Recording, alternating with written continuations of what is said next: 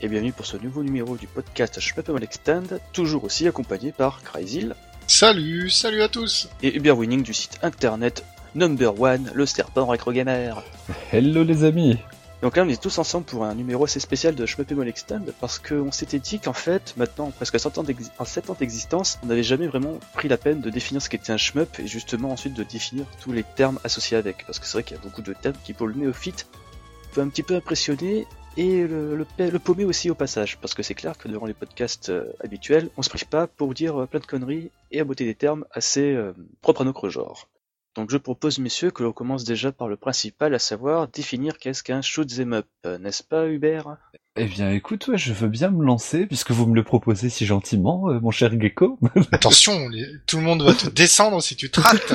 ouais, fais, gaffe, là. Alors, bah, justement, parce que c'est effectivement pas si simple que ça de définir un shoot'em up, car, placement de produit, j'ai fait une chronique pendant un an, qui, euh, qui avait pour but de définir, justement, ce que c'était un shoot'em up, quelles étaient les parties euh, du shoot'em up, c'était quoi l'essence d'un shoot'em up. La chronique s'appelle euh, Shoot Them Down et je vous invite à la consulter sur le site LSR. Placement de produit fini. Donc un Shoot Them Up. À la racine, on peut dire que c'est un vaisseau qui tire sur des vagues d'ennemis. Point barre. C'est à la, à la racine, c'est que ça. Le, le, le premier euh, canonique du genre, le tout premier du genre, c'était Space War, où c'était un duel, c'est un truc un peu particulier. On peut parler de préhistoire du genre, mais le, le, le, le premier canonique, on, on est tous d'accord pour dire que c'est Space Invaders. Oui. Et donc euh, là, c'était vraiment ça, le, le vaisseau bougeait latéralement, les ennemis descendaient vers nous, Point final. Après, quand le genre, on est encore dans la préhistoire du genre malgré tout, parce que le genre commence à, euh, à devenir lui-même quand il y a la notion de scrolling qui euh, s'impose. Parce que encore aujourd'hui, quand on parle d'un shmup, le premier truc qu'on mentionne, c'est est-ce que c'est un scrolling vertical ou un scrolling horizontal? Donc, en gros, on pourrait dire que la définition semi-contemporaine, la définition de l'âge classique, euh, ça serait un vaisseau ou un personnage ou un dragon ou un oiseau ou n'importe quoi qui peut voler euh, dans l'imaginaire ou dans la vraie vie, qui tire des boulettes, qui est dans un euh, milieu où il y a un scrolling imposé, donc où l'écran euh, défile de façon obligatoire, qui affronte des hordes d'ennemis pour arriver à terme du au terme du stage à un boss généralement massif et bien flippant. voilà, ouais. et puis donc dont le but premier est la survie et puis avec l'évolution du truc, ce sera le, score, le, scoring, quoi. Donc le but premier, c'est de le terminer. Donc ça, on, reviendra dessus, je pense, euh, tout à l'heure. Mais voilà, en termes de définition de base, je pense que on peut, on peut dire que c'est ça, non? Bah oui, ça me passe parfaitement. Et toi, Crazy Ah oui, oui, parfaitement. Euh. Bah, il faut pas non plus. Euh, à la base, c'est vrai que le, le genre shmup, euh, le genre, j'allais me tromper, pardon. le genre shmup, c'est quelque chose de très simple dans le principe, quoi. C'est vraiment et ça porte le de enfin la traduction anglaise, il faut tirer sur tout ce qui bouge quoi. Il n'y a pas plus simple. Ouais, c'est détruire les tous quoi. Donc voilà, tout est dans et après, le nom, effectivement, avec le temps, le genre a beaucoup évolué avec des sous-catégories etc. qu'on reviendra après. Euh, mais le plus simple pour le définir, euh, c'est exactement ce que tu as dit, je pense, super. Et puis bon, on peut, mentionner que c'était quand même le genre maître de l'arcade pendant des années jusqu'à ce que le base fighting vienne euh, lui lui tenir le menton. Le genre précurseur de l'arcade. Ouais, bah c'est déclenché l'arcade c'est clairement par l'évolution, bah, par les remakes de Space Wars, le tout premier euh, shmup, que les bornes d'arcade sont apparues. Hein. Il n'y a pas à chier, c'est vraiment le genre qui a défini l'arcade, qui l'a fait évoluer, parce que les nouveaux, euh, les nouveaux hardware, les nouveaux, les nouvelles bornes d'arcade euh, ont augmenté en puissance pour pouvoir soutenir bah, des, le, nombre de boulettes, le nombre de sprites, la taille des, des, des boss monstrueuses et compagnie. Donc ouais, c'est un, un genre qui a défini ce que c'était que l'arcade pendant très longtemps aux côtés d'autres genres évidemment, hein, euh, etc. Mais ça reste, ça a quand même été, euh, on l'oublie aujourd'hui parce que c'est devenu un peu un genre de niche, mais ça a été vraiment le haut du panier. Euh, je veux dire, quand on était gosse, on avait tous un portage de, par exemple, AirType. Il n'y a pas une personne qui a pas eu AirType chez lui, quoi. pour ceux de ma génération, hein, je parle. Les vieux. Ah oui, c'est vrai, oui. Et du coup, ouais, mais effectivement, il y a eu plein de de de shmup euh, de consoles, dès, dès la Famicom, euh, dès, dès avant même. euh, Les, les MSX. Le MSX, Ah, le voilà. MSX, bah, ouais.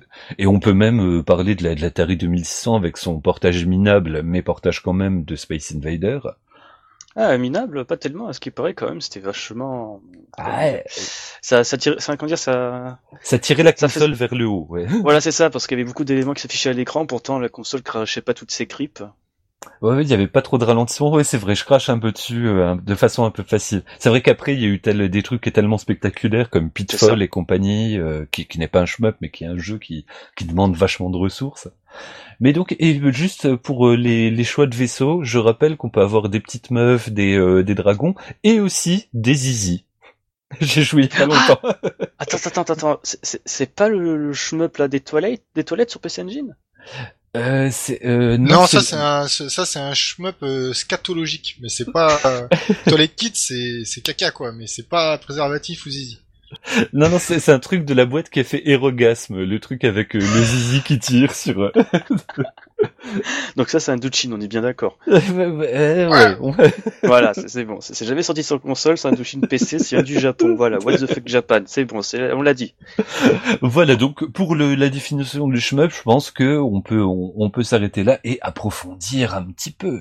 Parce Ah oui, que bien entendu. il y a bien sûr euh, pas forcément des trucs qui sont scrolling vertical ou scrolling horizontaux, mais il y a aussi les twin stick shooters, ceux Mhm. avec les deux sticks où t'as des arènes tout autour, euh, C'est clair. de- où tu bouges dans toutes les directions, tu peux tirer dans toutes les directions. Il y a, il y a eu beaucoup de déclinaisons, mais voilà, la définition canonique, c'est celle qu'on a dit plus haut. Voilà, je me tais, je me casse maintenant, je me casse. Adieu. Les Twin Stick Shooter, on a tous joué à Geometry Wars, n'est-ce pas? Exactement. euh, Score Rush à l'époque sur Xbox Live Indie Games, ou même maintenant sur PS4 avec la version Extend, ou encore plus vieux euh, sur, euh, par exemple, Ape Escape, c'est mon premier Twin Stick Shooter, l'un des mini-jeux pour dire. Donc et, voilà. et, Euh, et puis en plus, on, peut remonter à Astéroïde aussi, qui est euh, pas aussi, un twin oui. shooter, mais qui est qui a déjà tous les paramètres de l'arena shooter, quoi. Le vaisseau qui peut tourner partout, euh, qui quand tu sors d'un bord de l'écran, tu réapparais par l'autre. Il y a, y, a, y a déjà tout, tout, le- tous les concepts. Et et et on revient avec euh, sur Space War, le tout premier, qui avait déjà l'ADN d'Astéroïde et de Blastéroïdes dans les veines. C'est ça, ouais, c'est justement ce que j'allais te dire quand tu faisais la présentation, c'est que Space Wars, Space Wars a aussi inspiré par la suite Astéroïde. Euh, ensuite, ça te va parler de Swing Twin Stick Shooter, on peut aussi aborder bah, par exemple le Rushmup, ce genre Ah, tant, dé- tant- décrié. Qui Ah, était, ah, on en, enfin, Ce Juste, genre on- on- bicéphale. voilà, on en revient à chaque fois à la même chose. Si vous avez déjà écouté nos podcasts, c'était un, c'est un genre décrit aujourd'hui qui a été majeur à une époque dans l'avancée du shmup. Qui a même eu droit à des portages au Japon de nos euh, bah, de nos boss euh, comme Xenon 2 et compagnie. A- Mais alors, du coup, pour, pour le définir, le rushmup. Alors en fait, c'est par opposition au shmup japonais que tout le monde connaît, qu'il y avait, il y avait une autre école du shmup qui est euh, assez différente de... Bah ça, je vais plus te laisser parler Hubert, c'est toi le plus l'expert, mais qui est vraiment très différente dans son approche, tout en reprenant certaines bases du shoot japonais. Bah en fait voilà les, spécificités par rapport au shmup japonais c'est que souvent c'est des univers très construits c'est des choses assez narratives quelque part dans le shmup. On a des systèmes d'armement etc qui tranchent avec les systèmes d'armement de l'époque dans les euh, shmup japonais des trucs assez complexes. Souvent des passages par une boutique pour pouvoir bah, acheter différentes armes etc ce qu'on retrouvera dans Fantasy Zone par la suite. Euh, et euh, et puis donc bah voilà il y a, y a souvent ils étaient très beaux, mais euh, il manquait peut-être un peu de dynamisme, de souplesse. Je pense à Agony, euh, par exemple, de, de Psygnosis, qui était magnifique, mais qui a pas la, la patate d'un shmup euh, japonais, quoi. Bah il y en a quand même quelques-uns, hein, notamment chez les, j'allais dire, c'est les, les PC Amiga, Atari, euh, il y a des, des Euroshmup euh, qui sont absolument excellents, les Wings of Death, Ah oui, Wings of Death, c'est des classiques. quoi. Voilà. Et puis bah même les les, les Xénon, enfin ouais, ouais, non il y a, y a vraiment il y a vraiment des très très bons titres. Mais le problème c'est qu'aujourd'hui en fait par opposition en fait au shmup japonais où les où les japonais se sont réappropriés euh, culturellement on va dire le, le shmup euh, parce que c'est là où qu'on trouve les super players, c'est c'est là qu'il y y a eu le, le plus de, de production. Le shmup aujourd'hui on a tendance à voir ça comme un shmup mal branlé avec, Avec de l'inertie. de merde, de l'inertie au taquet, mou Donc qu'est-ce que l'inertie? Parce que ouais, du coup, en fait, l'inertie, c'est quand votre vaisseau il a une sorte de recul ou d'avancée, Alors que vous touchez comme- plus la manette, quoi. Euh, comme euh, comme euh, Super Mario. Si ça vous énerve de glisser dans Super Mario, bah dans le Rush Mob c'est pareil. Enfin, c'est pas valable sur tous les Euroshmup, mais ça, c'est vraiment l'exemple euh, archétypal de l'Euroshmup mauvais. C'est quand il y a Ouais. l'inertie. Et puis les sou- fausses idées à la con souvent, aussi. voilà, des, des idées à la con, des systèmes, des, des systèmes qui tiennent pas la route, et euh, souvent, bah ouais, c- c- cette mollesse euh, inhérente au genre. sou- Souvent, quand il y a un mauvais shmup, on a, on lui trouve un ADN de shmup. Et On Mais a c'est plein, parce on a plein d'exemples récents en même temps. Ouais, ouais, ouais, voilà, c'est, c'est, c'est- ces derniers temps en plus, ça, ça a vraiment été dans le sens-là. Mais il faut juste pas oublier qu'il y a eu une époque où le shmup, c'était un sous-genre du shmup qui était noble. Voilà. Ensuite, on peut aussi parler des cute them up, n'est-ce pas? Eh bien, je vais, je vais vous laisser la parole, les amis. Tous ces petits shoot them up mignons avec des personnages de tout rond, des petites sorcières, des petits oiseaux, des petits vaisseaux tout ronds comme dans Twimby ou Fantasy Zone, mais là c'est plutôt euh, la version euh, tragique comédie sur la fin. Ah Ouais, ça, bah, ça, ça me fait toujours penser au, au jeu, au jeu euh, Penguin, je sais plus quoi, où tu termines le jeu, en fait, ouais, bah la princesse est morte. Voilà, Oui. c'est tout. Mais donc, ouais, ouais, c'est c'est vraiment... euh, bah, en fait, le cute up, voilà, c'est c'est euh, bah les, les parodius aussi euh, font Oui. partie du genre. Euh, Mais- oui. On a toujours euh, cru que c'était un genre, euh, un sous-genre euh, plus facile pour euh, non, mais en fait, rien du tout. C'est un genre ultra profond, souvent avec des, des idées, bah justement, vu que c'est des univers un petit peu moins sérieux que dans les autres, des idées de cinglés. Donc euh, les Parodius sont un bon exemple parce que tu dans la série ils, ils réinventent le, le Gradius-like quoi. Ils réinventent le shmup classique en osant aller Ils se réinventent eux-mêmes, euh, puisque c'est la même compagnie. Ouais, bah oui, oui, ils, ils osent vraiment euh, faire ce qu'ils pouvaient pas faire dans les Gradius classiques en fait. Mais donc ouais, ouais, le cute 'em up se définit par la mignonnesse, la mignonnerie euh, de de ses sprites, de ses ennemis. Euh, T'hésites même à les tuer tellement ils sont tout kawaii, tout mignons. C'est ça. Alors, dans les exemples les plus récents, on peut citer euh, Crubble Witches par exemple. Ouais, ouais. Euh, un peu Mamoru aussi. Mamoru-kun, tout à fait, excellent jeu au, par, au par hasard, hein, label phare à valider. euh, ensuite, euh, pour un peu plus vieux, on peut parler par exemple de Coton sur Mega Drive. Oui. Toute la, Qui- toute la série des, des cotons de succès. Bah, C'est ça. Et, et en plus, euh, qui ont des versions à leur euh, console qui sont excellentes et une version arcade qui ressemble pas du tout. Enfin, c'est pas, on peut pas parler de portage parce que c'est pas du tout les mêmes structures de stage, mais qui est excellente, beaucoup plus dure, mais excellente aussi. Ouais, les Cotton, c'est une sacrée réussite hein. et, Et qui aussi- euh, impose peut-être le modèle de la petite sorcière qui euh, qui tire partout, quoi. Ah ben ça, c'était même avant, avec Magical Chase. Oui, oui, oui, exact. Excuse-moi, exact. Il y avait même un shmup sur PC Engine, alors Crazy, corrige-moi si je me trompe, qui s'appelle Koryun. Oui, exact, tout à fait, c'est ça. Il y a plein de, de cute them up sur PC Engine. Après, il y en a eu beaucoup époque. aussi sur les, les micro-ordinateurs japonais, Oui. euh, parce qu'ils faisaient, eux, enfin, ils viennent de la scène d'Ojin, enfin, on pouvait développer sur micro-ordinateur japonais, enfin, je dis on, eux, pas on. hein. Euh, voilà, bref, et du coup, ils- eux, déjà, ils avaient ces- cette histoire d'univers, mais je trouve que le cut them up a un peu été détourné ces dernières années de son origine, en passant euh, sur, euh, je sais pas, sur un autre genre, euh, un autre sous-genre du cut them up, euh, grâce à, au Lolliput, quoi. Bah, c'est vrai qu'en en rebondissant sur bah, justement sur l'esthétique, les petites sorcières toutes mignonnes, etc. euh, la perversion de l'âme humaine étant euh, bah, systématique. Infini. voilà, on se, on se retrouve avec. N'oublie bah, pas le voilà, devis des- d'internet, si ça, si ça existe, il y a du porn dessus. voilà. Bah, c'est sa fonction première, d'ailleurs. bah oui. hein. Internet is for porn. Internet is for porn. Mais du coup, voilà, toutes les euh, bah, petites sorcières toutes mignonnes sont devenues des petites sorcières toutes mignonnes à gros seins et euh, avec euh, bah, du euh, fan service dans tous les sens. Et Kev a vraiment pas aidé dans le sens là parce que quand Bah. tu vois les, les, les promos qu'ils font, enfin là, là t'as Mouchi, Mouchi Pork. Ah putain, Voilà. Mouchi Pork, je vous la recommande avec le cochon et les filles à poil. Enfin bref. Bah, plus récemment avec Mao Tomé, hein, il, se, il se régale bien, surtout Oui. avec les fanarts qui retweetent sur Twitter. C'est, ça fout un peu le malaise. Ne suivez pas le compte Twitter si vous avez tendance à regarder votre flux euh, en public. Et si vous respectez encore Ikeda, voilà, n'a- n'allez pas, n'allez pas là aussi si vous aimez encore Kev. Keda, il s'en fout, il a une voiture en or massif. Et il tire la gueule tout le temps parce qu'il est au bout de la vie. ça, c'est, ça, c'est Yagawa, là. C'est ça, c'est Yagawa qui s'est acheté une corde et un tabouret sur Amazon. Mais en or massif aussi. ah bah oui, voilà, voyons. ouais. Euh, ensuite, euh, tiens, je vais un petit peu vous surprendre les mecs. Un genre dans le shmup qui commence à s'immiscer depuis maintenant euh, deux petites années, le rock shmup. Le roguelike, exactement, bien vu. Donc ouais, c'est tout récent, ça, ne serait-ce qu'avec Stereden, pour parler du plus connu, ou encore de Gristing Lands. Oui, et puis il y en a, il y en a toute une paire. Quoi. Bah, bah d'ailleurs, j'ai l'impression que c'est un syndrome global pour tout le jeu vidéo. Enfin, tous les genres se sont déclinés en roguelike. Quoi.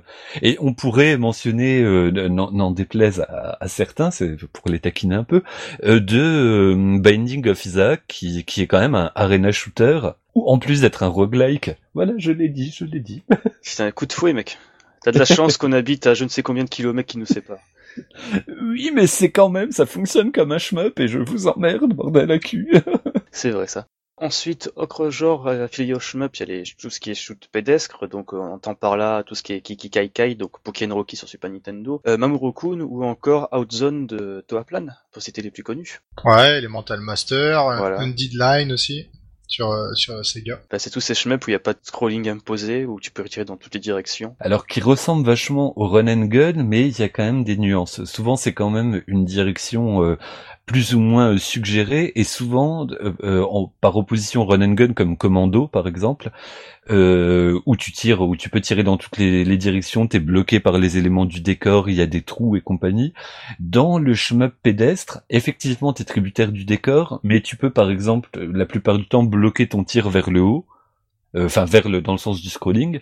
Et euh, voilà il y a quand même des éléments de, de l'ADN du shmup qui sont vachement plus présents quoi. Mais la différence entre run and gun et shmup elle est quand même pas si évidente que ça. c'est quand même de genres qui sont très très voisins tu ne peux pas mourir tu ne peux pas tomber dans un trou dans un shmup. Tandis que dans un run and gun tu peux crever dans un trou Exactement. Ouais, ouais, ça, ça, ça pourrait être des, on voilà, pas par des, par des règles comme ça de base, on pourrait nuancer les deux, quoi. Et puis quand on parle de shmup pédestre, on pense surtout à une vue du dessus, en fait, c'est ça. Exactement. Ouais, ouais, tout à fait.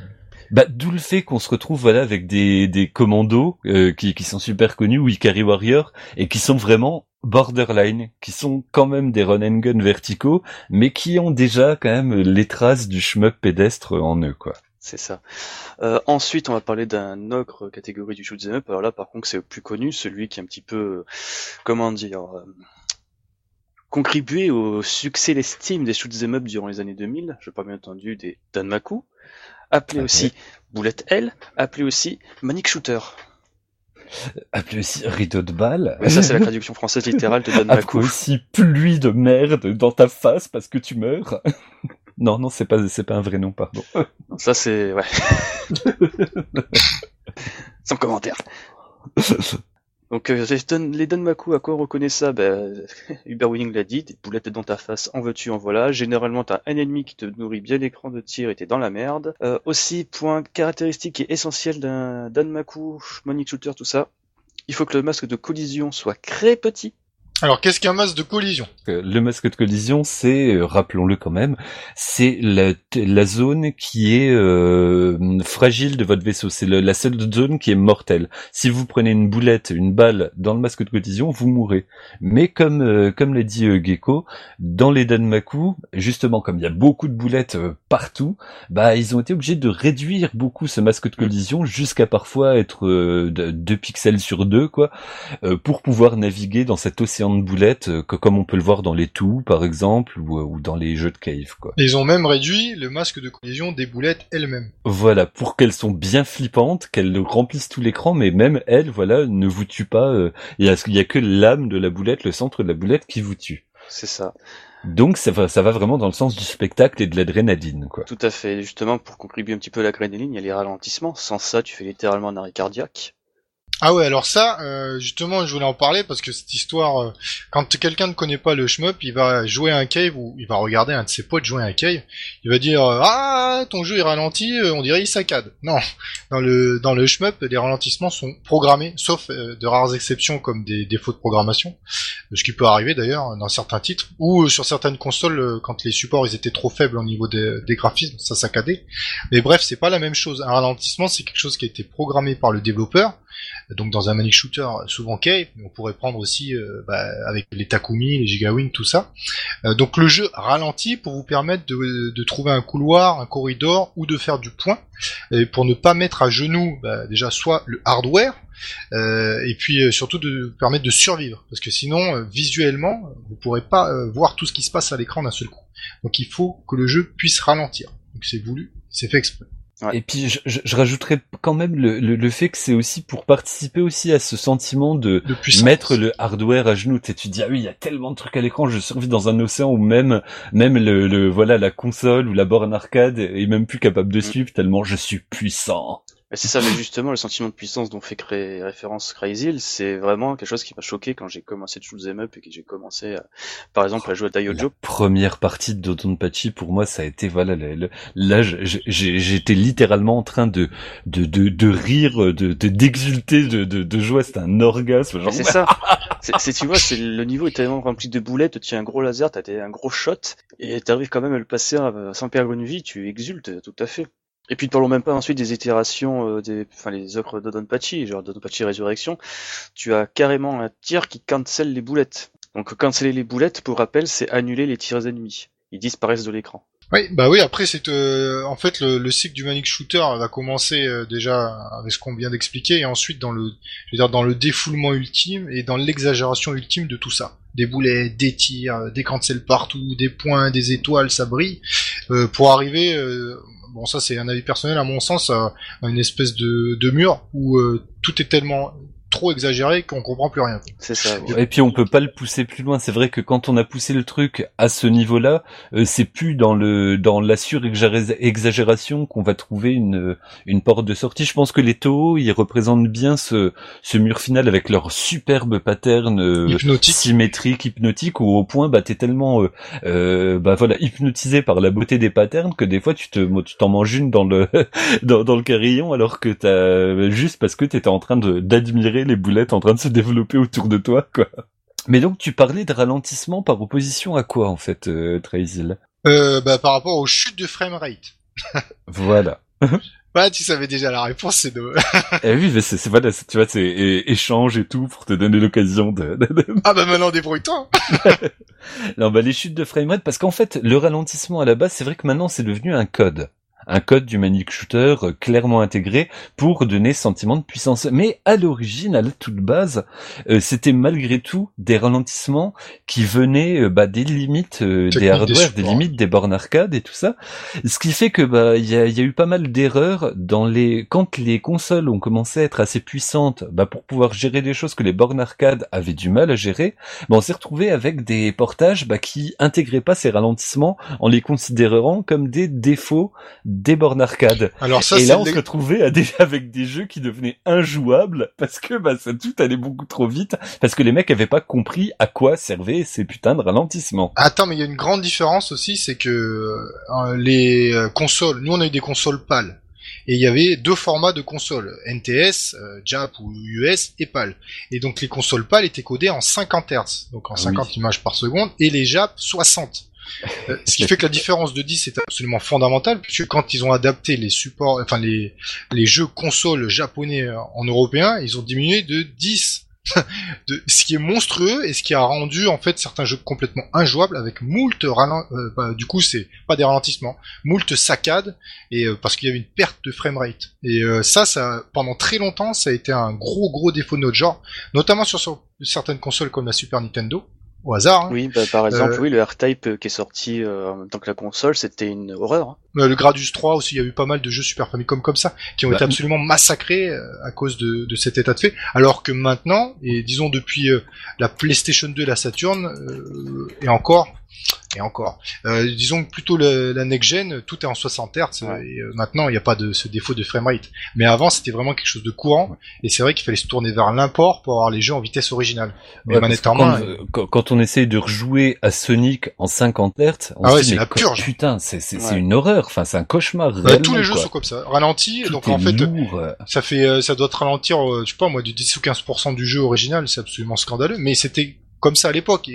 Euh, enfin, j'ai envie de vous rappeler comme si on était des vieux cons, mais on n'avait pas forcément Internet, pas de jeu d'import comme ça. Nous. Ouais, ça fait qu'on n'avait pas de point de référence. En plus, on n'était pas forcément au courant que le jeu, bah, il était un peu moisi, mais enfin, on savait pas trop pourquoi. On sentait la pesanteur du jeu, mais on n'avait pas forcément de point de référence. Et c'est seulement quand il y a eu ces fameuses cartouches qui permettaient de jouer au jeu d'import qu'on a pu se rendre compte que ah oui, d'accord, le jeu va beaucoup plus vite parce que 15%, euh, parce que voilà, c'est à peu près 15-20%, c'est énormissime on se rend pas compte, mais euh, lancer une vidéo de comparative entre Sonic version Jap et Sonic version française, euh, ça, vous met la larme à l'œil. Hein. Même les musiques sont ralenties. c'est vraiment, ça, fait mal. Ça fait très très mal, quoi. C'est vrai. Et c'est depuis ouais la PS2, euh, la PS2, la version PS2 Saturn, où les consoles sont capables.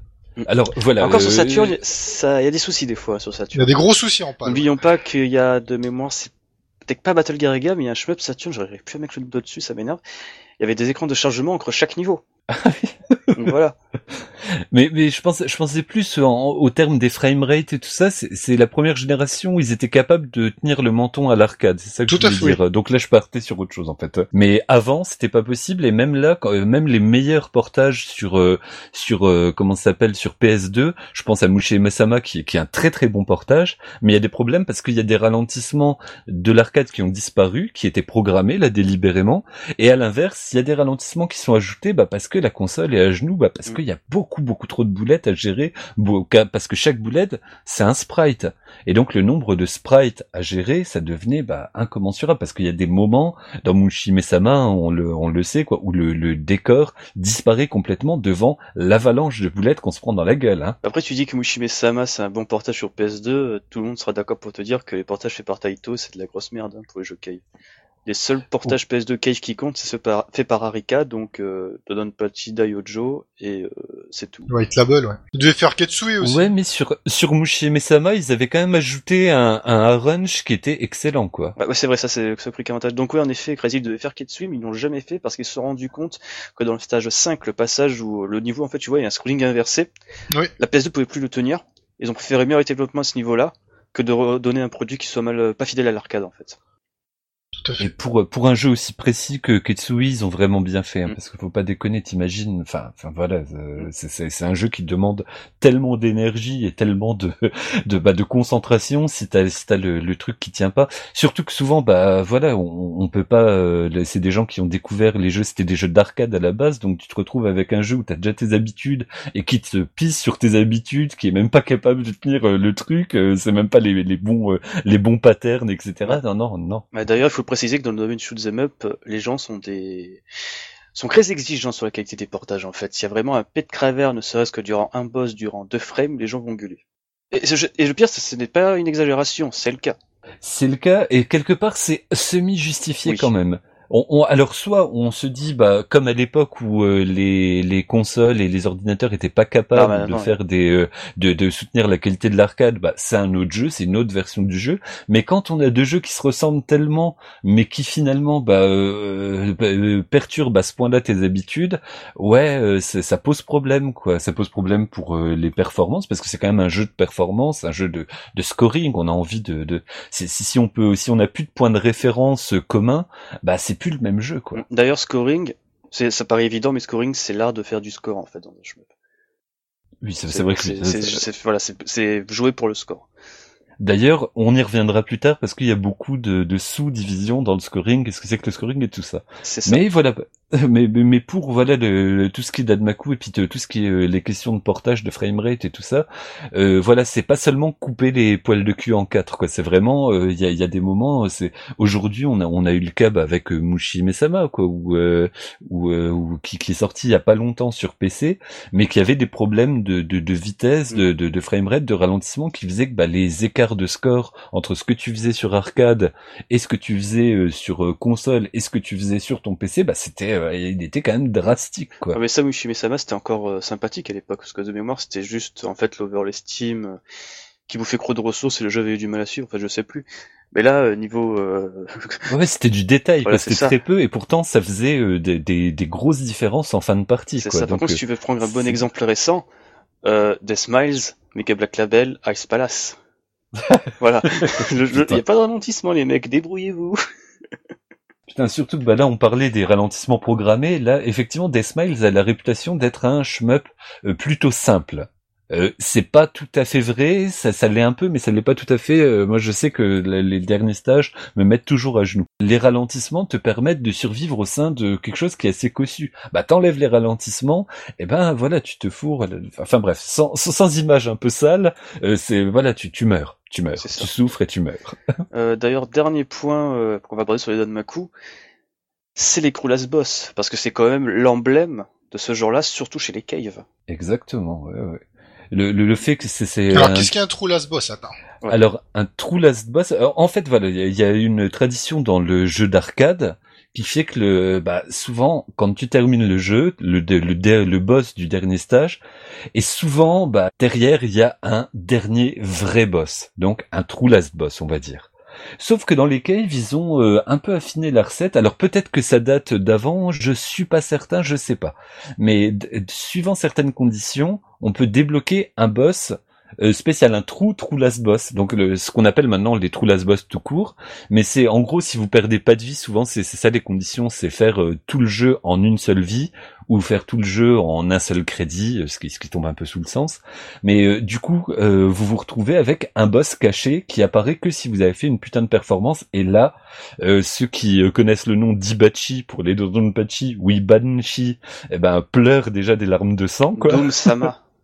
Doom-sama. Doom-sama, putain, Doom-sama sur Ketsui, ou euh, bah, de, dans Crimson Clover, moi je me rappelle la première fois où je l'ai fini, où j'ai enfin buté le dernier boss, parce que t'as un, un vrai boss final qui change de forme, je bute le boss qui change de forme, je, lance mon pad de joie, et là il y a un trou last boss qui débarque et qui me nique, quoi, j'ai même pas eu le temps de reprendre mon pad, parce que je me rappelais pas qu'il y avait un trou last boss. Bravo.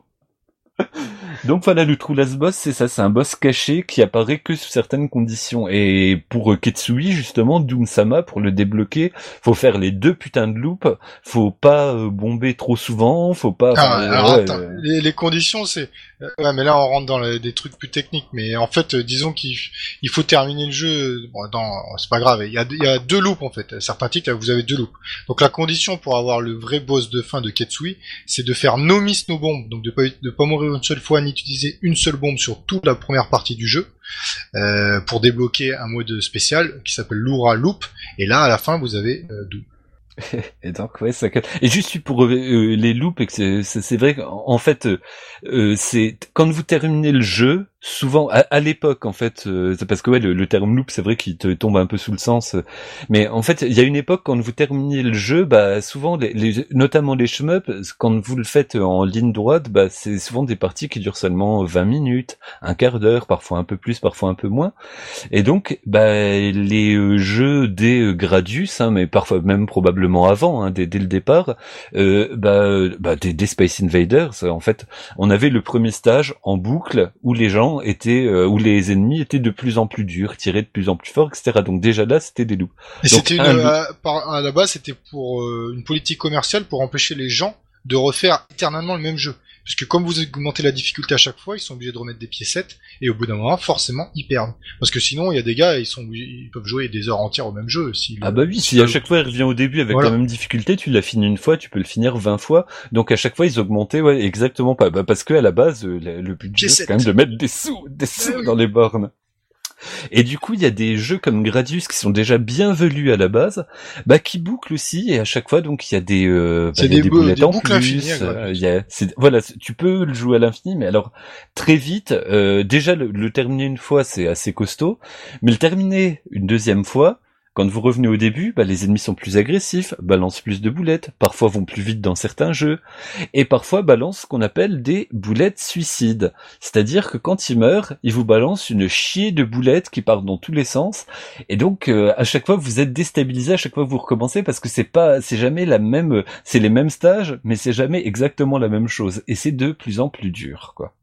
Et d'ailleurs, on pourrait citer euh, donc Ikeda, comme euh, on disait tout à l'heure, qui expliquait quand il a fait euh, quand il a fait Dodonpachi, quand il a voulu pousser le manic shooter dans ses derniers tranchements, il disait qu'il voulait redonner ce sentiment d'adrénaline qu'il y avait au sixième, septième loop ou septième, huitième loop de Gradius ce que je pense qu'il n'y a pas beaucoup de gens qui ont pu euh, voir les 7ème, 8ème loop. Est-ce qu'effectivement, euh, dans les vidéos, vous pourrez le voir, il y a plein de boulettes partout, mais sauf que le masque de collision, ce dont on a parlé tout à l'heure, bah c'est tout le vaisseau à l'époque là. Eh oui. Donc il y a une boulette qui vous frôle, vous mourrez quoi. Donc c'est une sacrée danse quoi. Et juste pour avant de rentrer dans d'autres termes techniques, euh, là on a parlé de deux écoles, enfin on a parlé surtout des manic shooters et qu'il y avait une autre école avant, donc les shoot old school. Faut savoir que les deux écoles continuent à cohabiter. En empruntant chacune des deux côtés euh, certains éléments, etc. C'est pas une séparation euh, stricto sensu. Il y a l'école des manic shooters et il y a l'école des, old school, euh, mais il y a quelques mélanges et tout. Notamment, si on prend le dernier Darius, il mélange un peu les deux quand même. Oui. Oui, complètement. D'ailleurs, c'est vrai qu'on a vu à l'époque hein, le Danmaku comme la renaissance du shmup, mais c'est vrai que l'amour, on, peut voir que aujourd'hui encore, on te sort des clones de R-Type, enfin des reversions d'R-Type. Je pense au Redux et compagnie. Euh, l'âme du, du shmup classique est pas mort du tout. Au contraire, c'est devenu un genre à part. Il y en a qui, euh, qui pissent sur le Danmaku parce qu'ils trouvent que c'est trop le bordel, que c'est pas intéressant, que si que ça. Euh, donc les deux écoles ouais continuent en parallèle. Effectivement, il y a des échanges euh, assez sains entre les deux. Je suis entièrement d'accord avec toi, Monsieur Monsieur Ensuite, on va aborder la dernière grosse sous-catégorie de shoot'em up, la catégorie de tout ce qui regroupe le Summer Carnival et le Caravan Stage. Donc Star Soldier et tous ces petits, euh, tous ces petits, toutes ces petites suites. Alors, ben, en fait, je tiens le crachoir comme un comme un enfoiré. Non, mais là, c'est toi qui as fait un dossier euh, sur Schmubzemol à, à quatre mains, donc tu te débrouilles. Hein. à six mains, six mains. Six mains, voilà, on six était six. on était quatre, on était trois. Merde, je sais plus combien on a de mains, bordel. je deviens fou. donc ouais, les Summer Carnival et tout ça. Alors, je vais pas revenir dans le détail parce qu'on en a déjà euh, causé beaucoup dans le dans le podcast précédent. Et il y a effectivement un dossier très complet.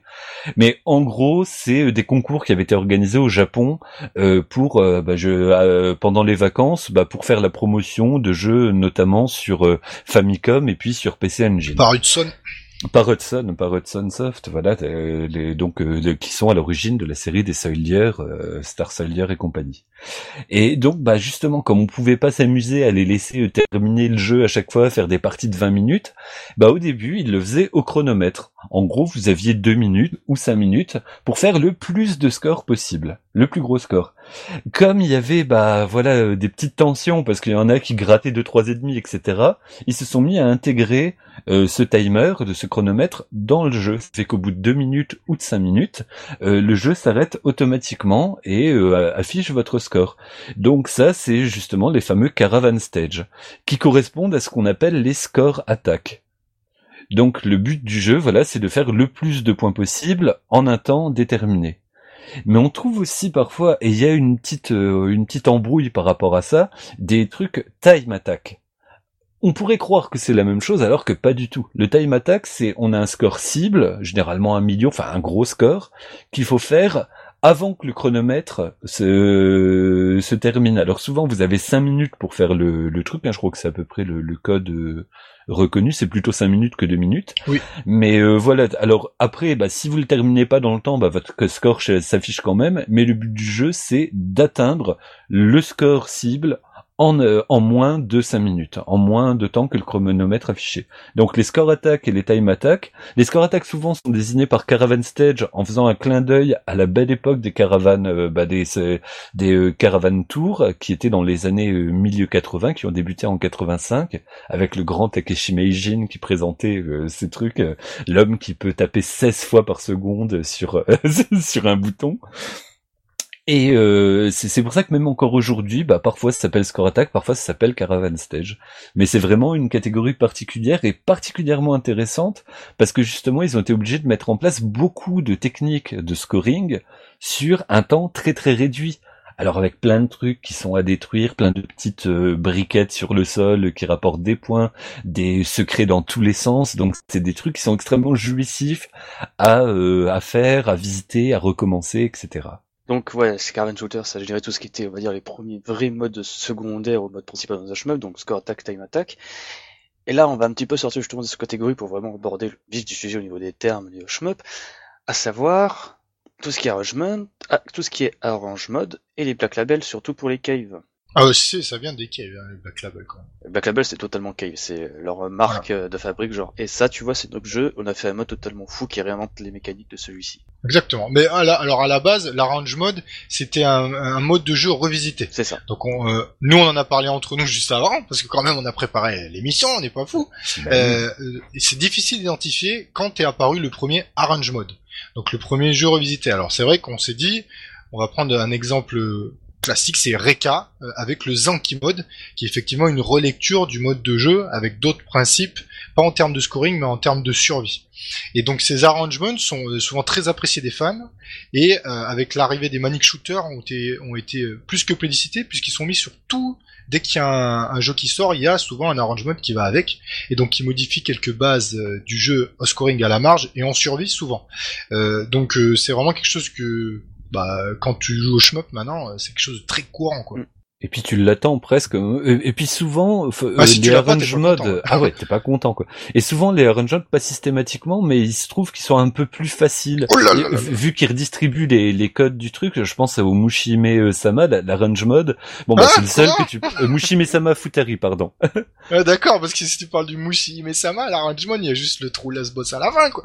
Ouais, ouais, non, non, et puis en plus, bon, il il a, il a euh, ses, ses avantages parce que t'as toutes les armes au début. Mais je pense au Futari, par exemple, qui, bah, qui est presque un rhythm game entre guillemets, qui a, qui introduit, euh, vous dirigez deux vaisseaux en même temps. Souvent, c'est des trucs, bah, qu'on peut pas se permettre dans une version classique. Alors encore une fois, c'est là, le- les, on a l'impression que les développeurs s'amusent pour de vrai et te sortent, bah, des trucs, euh, des, des fois des trucs complètement cinglés, des fois un petit peu débiles, mais souvent extrêmement jouissifs et puis, bah, plus facile à survivre souvent, mais pas tout le temps. Bah, Pas par exemple, euh, sur le premier Manic Shooter, enfin, pas le premier, mais un des premiers sur Don Don Pachi, il y a une version Blue Orange. Oui. que j'ai jamais vu quoi. Personne n'a vu. Bah, qui, si, euh, à part en vidéo, Oui. je crois qu'il Oui. n'existe que deux PCB au monde ou je sais plus quoi. Mais c'était, euh, donc Cave a, a, a vraiment commencé, euh, bah, c'est là que ça a eu sa notoriété de faire des, des modes Arrange, et ça a été un leitmotiv de Cave de toujours proposer un mode Arrange dans chacun de ses titres qu'il a sortis sur arcade, et il fallait souvent renvoyer sa PCB pour avoir euh, bah, cet extra entre guillemets, ce nouveau mode de Ouais. jeu qui était, et il le développait conjointement ou juste après. Euh, mais nous, dans les portages, ça a toujours été intégré. On en a toujours profité. Ça a été des fois intégré en DLC, ça c'est moins bien, mais c'est autre chose. Euh, Et, et souvent ils sont bah, de, depuis euh, quelque temps ils sont plutôt spécifiques euh, bah, aux versions euh, console d'ailleurs c'est les arrange mode euh, arrivent rarement sur arcade. maintenant. oui, puisqu'il y a les arrangements n'existent plus sur arcade, et c'est vrai que bah on prend Pink Suite, il n'y a jamais eu de mode arrange sur euh, la PCB. Ça a été tout de suite un mode arrange sur euh, la console. Mais Bah, comme S Galuda 2, comme euh, bah, le mode arrange de Mushime Sama Futari pareil c'était un truc spécifique. Mais euh, à la les, les modes arrange là, bon, justement, tu parles de Mushimu, Mushimushi Park et Mushimi Sama Futari ou même Mushimi Sama tout court. Euh, c'est des modes arrange qui sont Xbox, ok d'accord. Mais c'est pas aussi des modes qui étaient spéciales euh, à enfin qui étaient dédiés uniquement aux événements de la cave Matsuri. Euh, alors euh, oui et non, parce qu'en fait dans la cave Matsuri, t'avais deux- t'avais des révisions de PCB aussi, et c'est pas Ouais. tout à fait les modes arrange. C'est pas la même Alors, chose. une révision de PCB, ça va être par exemple, je sais pas, on va, prendre un exemple euh, un peu bête, mais euh, dans, euh, alors je sais pas précisément, dans le Futari, vous aviez le premier mode de jeu qui s'appelait le 1.0, et ensuite il y a eu un mode de jeu qui s'appelait 1.01. Donc euh, Cave a fait des modifications, euh, notamment sur la puissance du vaisseau, sur les ralentissements qui peuvent être situés sur l'écran, euh, par exemple au multiplicateur de points, des choses euh, très spécifiques qui changent le jeu, mais euh, enfin qui changent le jeu en termes de euh, quand on y joue, euh, mais pas, euh, je sais pas comment expliquer, pas, euh, pas tant pas que de ça. en façon fait. drastique. Voilà. Voilà, c'est des, c'est des petites corrections, c'est des, en petites, euh, voilà, c'est des petites pointes de correction un petit peu partout. Comme comme on a pu, euh, mais par contre, on peut avoir des versions 1.5. euh, je pense au, au dernier euh, de par exemple, qui sont vraiment des autres versions du jeu qui reprennent exactement les mêmes mécaniques et compagnie, mais euh, qui euh, changent les patterns, etc. Mais ça reste subtil. Le mode arrange, c'est vraiment, euh, par définition, je pense, c'est vraiment une rupture complète. C'est le même univers, la même structure grosso merdo de stage, mais une autre façon de jouer. D'accord. Contrairement au Black Label, enfin contrairement déjà aux petites sous-versions, et contrairement au Black Label, parce que bah, là les Black Label, je vais peut-être vous laisser causer quoi. Ah bah Crazy, je te laisse parce que moi Black Label, enfin généralement c'est une surenchère à chaque fois des mécaniques déjà présentes dans le jeu de base.